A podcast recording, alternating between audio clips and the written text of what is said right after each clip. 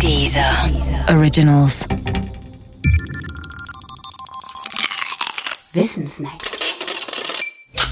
Nussknacker. Super genius. Knackst du's oder knackt's dich?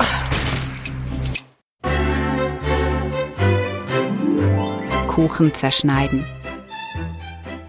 Dies Rätsel lässt sich ganz leicht stellen, aber es ist nicht ganz leicht zu beantworten. Du sollst einen Kuchen teilen mit geraden Schnitten.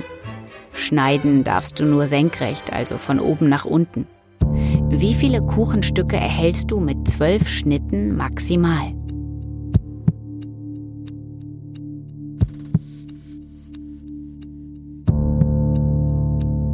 Wenn du die Antwort ohne Tipp selbst finden möchtest, dann drück jetzt auf Pause.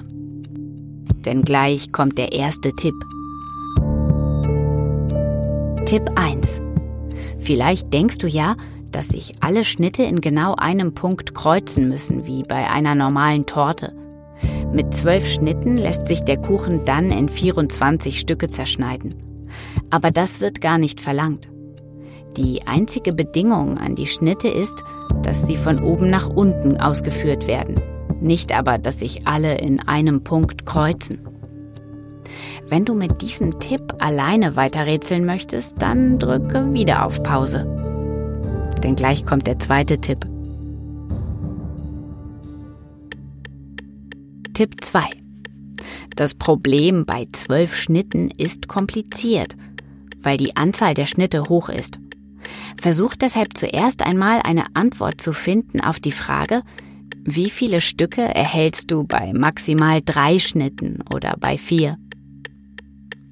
Wenn du die Antwort gefunden hast, dann siehst du vielleicht schon die Lösung vor dir liegen.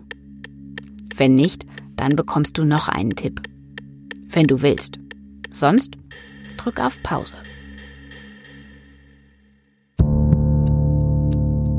Tipp 3. Überlege dir, was es bedeutet, einen weiteren Schnitt zu einer bestehenden Anzahl von Schnitten hinzuzufügen. Kannst du Regelmäßigkeiten erkennen? So, mehr Tipps gibt es nicht. Dafür aber die Lösung. Und die lautet 79. Wieso 79? Nun, einen Schnitt in eine Torte von oben nach unten zu machen, bedeutet nichts anderes als ein bereits bestehendes Stück in zwei Teile zu teilen. Das ist augenfällig beim allerersten Schnitt und gilt aber auch für alle weiteren. Wenn man beim Schneiden auf einen weiteren Schnitt trifft, dann wird auch der Kuchen jenseits dieses Schnitts in zwei Teile geteilt. Klar, oder? Was bedeutet das in Zahlen? Mit dem ersten Schnitt erhält man zwei Teile. Mit dem zweiten drei, wenn der Schnitt parallel zum ersten ausgeführt wird. Man erhält aber vier, wenn man zusätzlich den ersten Schnitt kreuzt. Mit drei Schnitten erhält man maximal sieben, wenn man die bereits bestehenden Schnitte kreuzt.